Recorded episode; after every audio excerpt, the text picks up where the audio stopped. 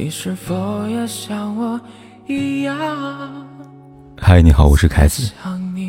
不管天有多黑，夜有多晚，我都在这里等着跟你说一声晚安。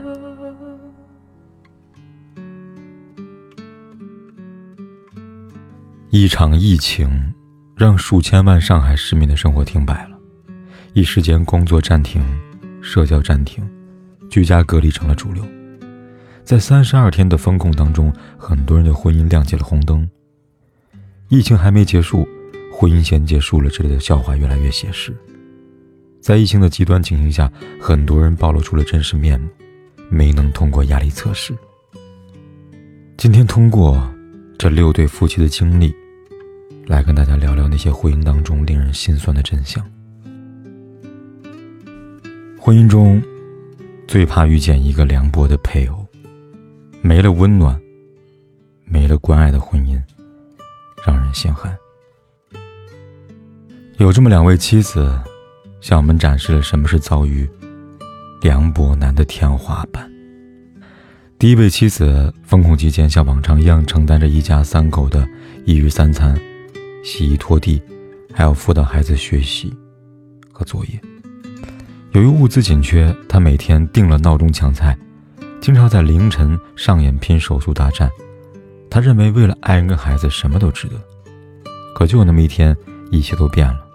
当时他正在辅导孩子做作业，老公问他晚上吃什么，他随口说道：“吃面吧。”结果就在他暗自窃喜，终于可以吃到一次现成的饭的时候，现实给了他狠狠一记耳光。先是老公把面煮好之后，叫了孩子没叫他。出来一看，发现桌上就两个碗，很明显不是忘了叫他，而是根本就没有做他的饭。一气之下，她质问老公：“我的面呢？”老公淡然的解释道：“只有两包方便面了。”最后还是孩子看不下去了，拿着自己那半包方便面的饭和妈妈分享。对此。他在社交平台上贴出了零零碎碎的碗筷。那张照片，并这样说道：“一句话都不想说了。”一碗方便面，见识了人心。但凡她的老公的心里边有一丁点的分量和地位，都不至于发生如此的事件。很明显，她老公不关心孩子，也不关心妻子的委屈和饥饿，甚至连孩子的面，要抢过来半碗。疫情期间，有着和他相似的遭遇的不在少数。同样在上海，同样封控在家，一位妻子因为丈夫偷吃的事件火爆全网。怀孕的妻子一直为家里的食物精打细算，其中冻在冰箱里边的三十多个饺子是全家的战略物资，她一直舍不得吃。但有一天，她发现老公偷偷躲在阳台上，偷吃着那为数不多的饺子。那一瞬间，她彻底崩溃了。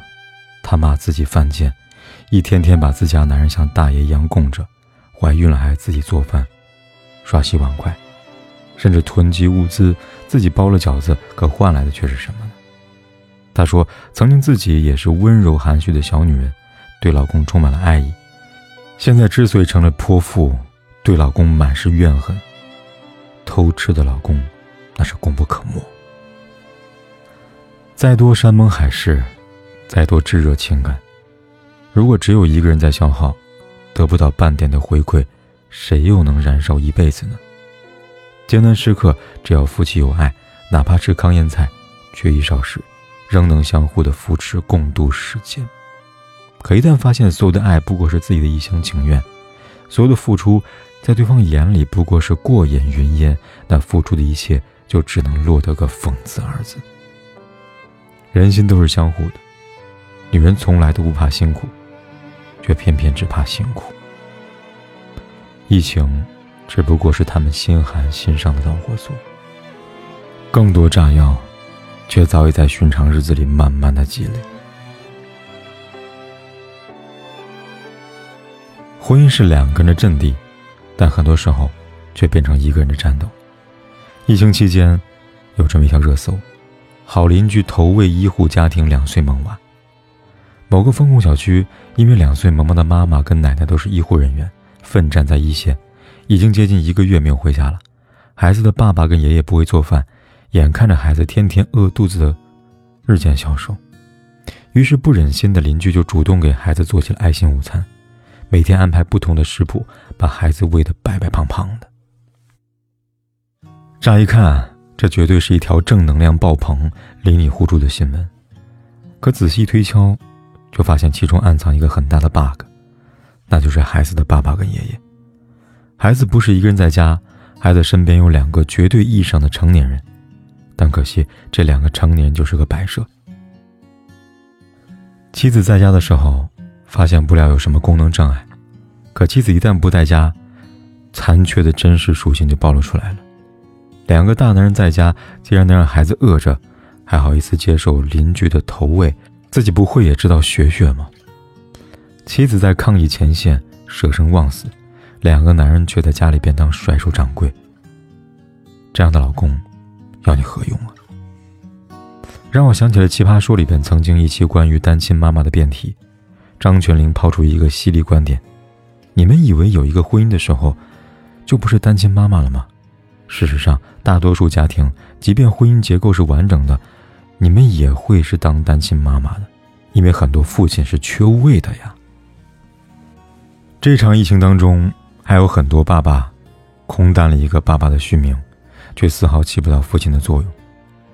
有一个爸爸带女儿去酒店隔离十四天，原来精致的小公主变成了新潮小乞丐，头发成了雀巢。妈妈用了一整瓶的发膜洗了一个多小时，都没有洗顺。有位爸爸陪伴孩子上网课。发出如雷的鼾声，对面老师只能诧异的命令孩子：“你让你爸换个房间睡吧。”真的是父爱如山，稳如泰山的山。夫妻本是同林鸟，大难临头各自飞。疫情当中，有不少决定单飞的人。甘肃的马女士曾在北京打工，因为疫情防控要求，返乡时应该由老公去接。可老公竟然以害怕感染新冠为由拒绝妻子回家。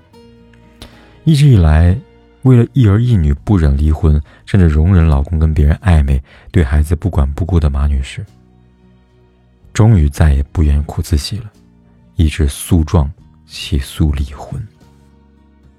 关于婚姻，苏岑曾有过一句推到谷底的底线。他说：“爱情是短暂的，人品是永恒的。”当爱情慢慢褪去，两人的关系是靠善良来维持的。很可惜，这个男人连最基本的善良都没有。更可悲的是，是法院判决不予离婚。马女士现在的心情，或许就如《世界上最伟大的父亲》里边所说的那样：曾以为世界上最糟糕的事就是孤独终老，其实不是，最糟糕的是与那个让你感到孤独的人一起。终老啊！疫情是一场家庭测验，上面这些人都挂科了，但有一些人交出了满分答卷。同样是疫情期间，在一线抗疫的护士妻子不幸感染了新冠，石头爸爸从得知消息到妻子最终康复出院，一直都不离不弃、细心的照顾。一开始，妻子在家隔离的十三天里，他冒着最高感染的风险照顾妻子，哪怕妻子情绪崩溃，让他离远一点。让他出去，他也没有走。他一遍遍安慰痛哭的妻子，一遍遍学习怎么穿防护服，怎么消毒，怎么洗手。为了让妻子营养跟得上，还开始学习下厨。以前很少做的饭菜，很少煲汤，现在渐渐都成了日常。妻子想吃大白菜，他就给跑腿小哥加价，花费数倍于白菜的价格也买到了。结婚四周年纪念日。只能一切从简，他也尽其所能准备了一个蛋糕、一束鲜花，还有一张陪你去世界任何地方的欠条。妻子感染十三天之后病情加重，曾经崩溃地问他说：“你后悔跟我结婚吗？”他收起心里同样的惶恐，坚定地回答妻子：“不后悔。如果非要后悔的话，那我后悔没有早点认识你啊。”十四天之后。妻子因为病情严重去了医院，不能随身照顾的他，每天要在微信视频上跟妻子聊一聊，鼓鼓劲儿。后来妻子问他：“等病好了，我再嫁给你一次，你愿意吗？”他说：“ 当然愿意呀。”而想必问出这句话的妻子，心里涌动的肯定是满满的幸福。今生有幸，撞见了爱情跟婚姻最好的模样。许是三生，为的就是最舍不得、最离不开的那个人。关于婚姻，薛兆丰有一个很早的观点，这样说道：“能不能跟一个人结婚，不是看最高处，而是看最低处。一个人值不值得我们穷极一生去爱，不是看他顺风顺水时对我们有多好，而是看他在不那么舒服的时刻能对我们有多差。”的确，一场婚姻与人相守几十年，终究还是要看一个人的品性的最低处。那个在最现实、最紧急、最落魄、最难挨的关头的人，所能呈现出来的最原始的状态，是我们需要衡量的关键。也希望每个朋友都能一生一世一双人，无论何时，良人在旁，子女在侧。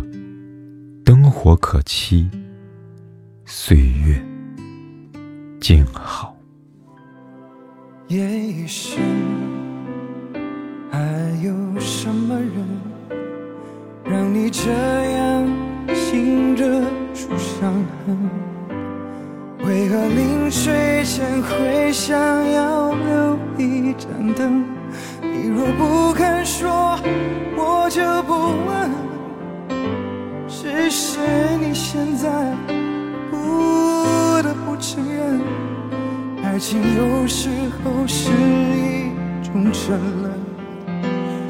让人失望的虽然是恋情本身，但是不只是因为你是女人。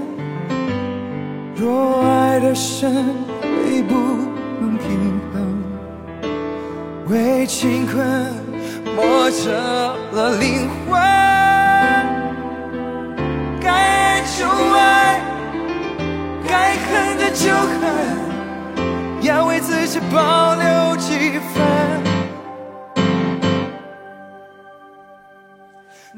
人独有的天真，温柔的天分，留给真爱你的人。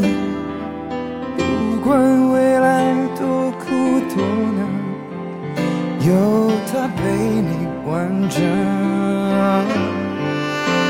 虽然爱是种责任，给要给的完整。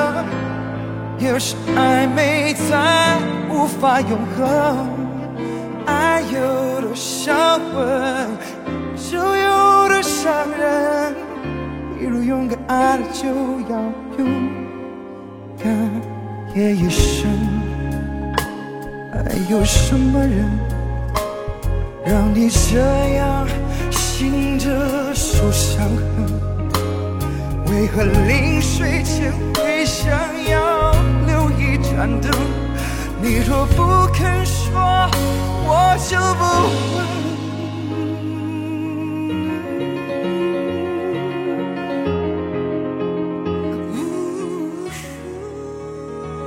不管天有多黑，夜有多晚，我都在这里等着，跟你说一声晚安。